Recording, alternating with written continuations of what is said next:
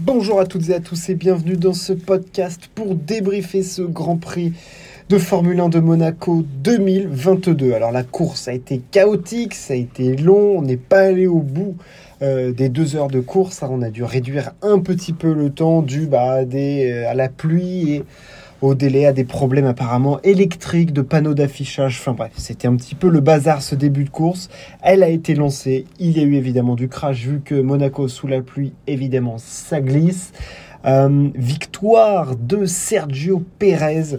Euh, le résultat de la course, il est la victoire du Mexicain, sa première de la saison, sa troisième en carrière. La deuxième avec Red Bull. Très belle victoire du Mexicain qui s'impose devant Carlos Sainz et Max Verstappen. Charles Leclerc, lui, est une nouvelle fois déçu et finit quatrième. Alors c'est la première fois qu'il finit un Grand Prix de Monaco, hein, toute, euh, toute catégorie confondue. Mais euh, le monégasque était fou de rage et on peut le comprendre parce qu'on va bien sûr revenir en grande largeur sur la stratégie abominable, apocalyptique euh, de Ferrari qui, encore une fois, empêche euh, ses, pilotes de, de, performer avec une voiture qui était supérieure à la Red Bull.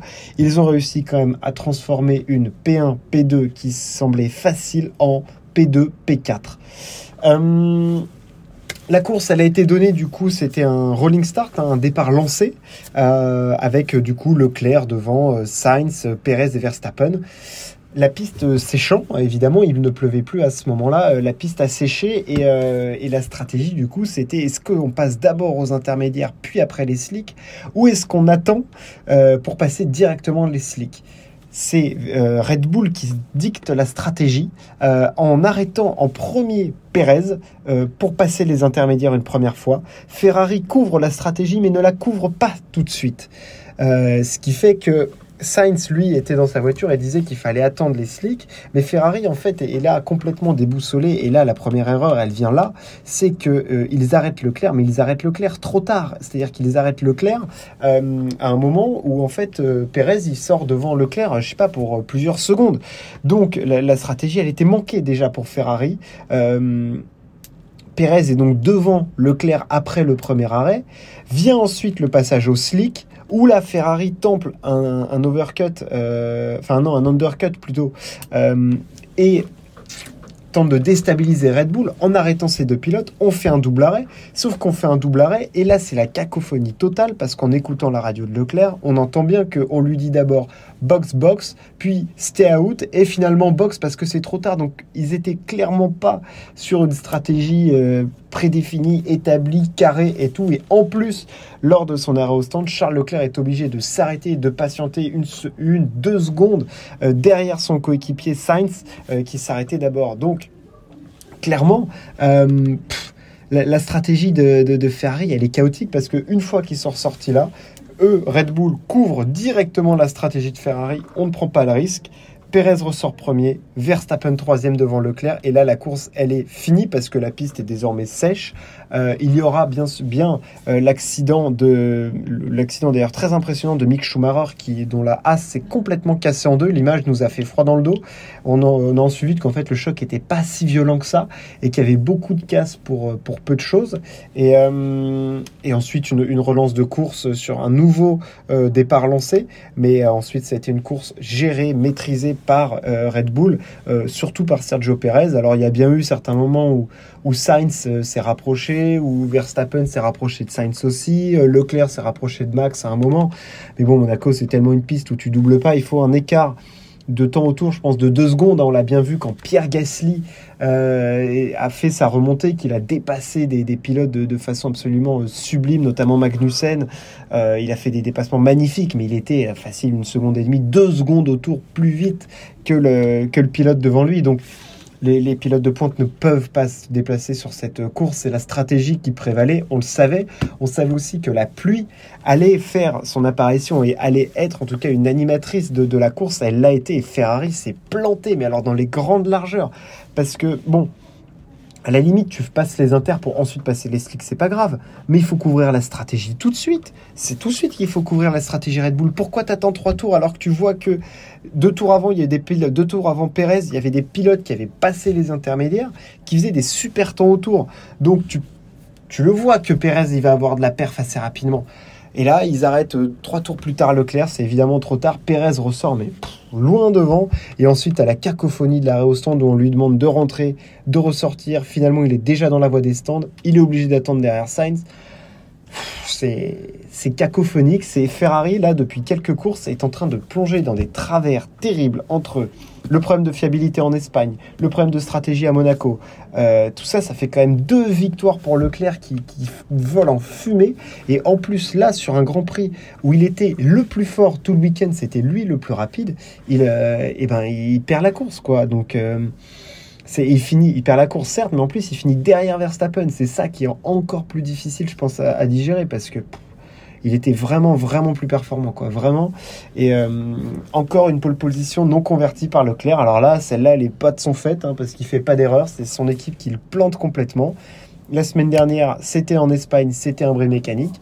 Bon, ça commence à faire beaucoup pour Ferrari, là, qui avec une voiture pourtant très performante, même là en rythme de course, ils allaient être supérieurs au, euh, nos copains de chez Red Bull, euh, ils arrivent quand même à se viander et clairement là, ça, plombe complètement Leclerc qui était foudrage.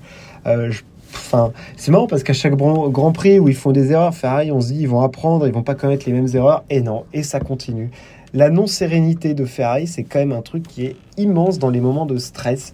C'est les gars paniquent, ça va pas. En plus, là, ils ont une voiture qui est magnifique. Ils ont une super monoplace euh, à exploiter et tout, et ils en font, ils en font n'importe quoi. Bon, alors le bilan. Au final, euh, c'est Perez qui gagne, donc tu perds que 3 points sur Verstappen. Mais encore une fois, tu perds des points alors que tu étais censé en gagner. Donc euh, ça fait mal, ça fait clairement mal. Leclerc n'a plus gagné depuis le 10 avril. Enfin, depuis le, oui, le 10 avril.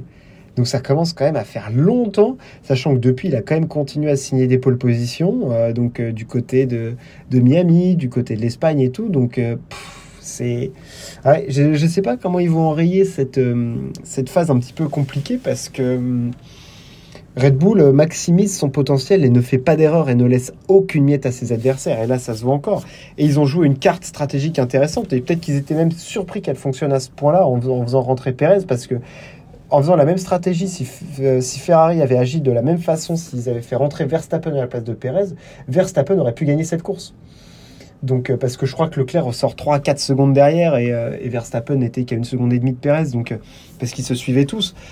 Donc euh, clairement, clairement, euh, il y avait euh, il y, avait une grosse carte à jouer du, côté de Red Bull qui a maximisé une nouvelle fois le, potentiel de sa monoplace, qui a une stratégie qui est à chaque fois ils sont impressionnants en stratégie, les bons arrêts au stand. tu, joues les bonnes cartes, tu tires les bonnes ficelles au bon moment, tu as, la réussite qui tombe de ton côté et bam, tu fais le banco, tu fais 1 et 3 sur une course où tu partais 3 et 4 à Monaco, c'est royal au bar, c'est magnifique. C'est-à-dire que quand tu compares la sérénité et la stratégie de Red Bull sur cette course par rapport à ce qu'a produit Ferrari, c'est le jour et la nuit. C'est magnifique de la part de l'écurie autrichienne. Et du côté Ferrari, c'est la soupe à la grimace c'est la soupe à la grimace complet. Euh, tu es dans une spirale plutôt négative. Euh, tu perds 10 points sur Red Bull au championnat constructeur, 3 euh, pour Leclerc face à Verstappen. Et en plus, maintenant, Perez est clairement dans le match pour le championnat, puisque Perez n'est qu'à 6 points de Leclerc et à 15 de Verstappen. Donc il y a match. Carlos Sainz, lui, est à 83 points. bon, alors il est sur une pente plutôt ascendante. Lui, après ses deux abandons, il fait quand même troisième à Miami, il fait quatrième euh, en Espagne, il fait deuxième à Monaco. Donc bon, ça va, c'est plutôt, honnête. Euh, ça, va mieux pour, euh, pour Carlos Sainz, mais voilà, il n'a a pas pu se battre, mais en même temps, c'est une piste où tu peux pas dépasser. Donc lui, il part deuxième, il fait deux il n'y a pas grand-chose à redire. Hein. C'est Leclerc pour qui, euh, clairement, la pilule, elle est difficile à, passer. Et avec Ferrari, c'est-à-dire qu'à chaque Grand Prix, on se demande comment ils vont faire pour nous surprendre. Comment ils vont faire? Bah Là, ils nous ont encore surpris euh, avec, euh, avec une stratégie qui, qui, sort de nulle part et qui a été complètement foirée. Là où Red Bull a été magnifique, a été parfait, parfait pour Verstappen, pour Perez, le double arrêt, quand ils le font. On fait pas rentrer euh, Verstappen sur les inters, on fait rentrer Perez sur les inters, met devant, bam bam, c'est ah, c'est royal. La stratégie de, Red Bull, elle est magnifique. Euh, et, franchement, bravo, bravo à eux et bravo à Perez qui fait un début de saison quand même euh, très très solide. C'est-à-dire qu'on parle de la régularité de certains pilotes. Perez, depuis son abandon, il fait deuxième en Australie, deuxième en Émilie-Romagne, deuxième en Espagne, il gagne à Monaco. le mec, et il fait deux fois quatrième à Miami et trucs, c'est-à-dire que le mec, il sort pas du top 4. Attention, Perez. Perez est là. Perez est là. Et clairement là. Alors derrière, bon, alors le Grand Prix était naze, hein, évidemment, euh, parce que certes, Gasly a dépassé des gens à un moment, c'était cool, ça a offert des, jolies images. Euh, mais le Grand Prix était quand même claqué au sol. On va pas se mentir. Euh, c'était une course chiante, hein, comme à Monaco tout le temps. on a quoi? On a Russell qui, qui fait encore cinquième, énorme énorme sol, mais la Mercedes c'était loin en termes de performance hein, quand même globalement. Euh, Norris, sixième, ça c'est très très bon de la part de Lando Norris qui est même allé chercher le point du meilleur tour en course. Euh, Alonso a résisté à Hamilton, Bottas est, neuvième, Vettel dixième, un petit point pour Aston Martin, ça, ça fait pas de mal. Euh, jolie remontée de Pierre Gasly quand même qui fait onzième, il a fait des super dépassements le français. Vraiment vraiment c'est lui qui a offert les plus belles images de la course en dehors de Ferrari et des arrêts ratés où c'est quand même c'est quand même très beau. mais euh, voilà, non, non, très très belle course de, Pierre Gasly. Ça a été plus compliqué pour Esteban euh, qui a pris 5 secondes de pénalité. Euh, et ensuite, bon, Mick Schumacher, gros arrêt, problème de fiabilité pour Kevin Magnussen. Et Alexander Albon a eu lui aussi à abandonner sa course. Voilà ce qu'on pouvait dire sur ce Grand Prix. Pour la Formule 1, on se retrouve du côté de Bakou en Azerbaïdjan où il se passe toujours des choses tout le temps des trucs dans ce Grand Prix, il est fou. Ça sera le 12 juin pour le Grand Prix de Bakou. Merci de m'avoir écouté. On se retrouve très très vite. Ciao. À plus.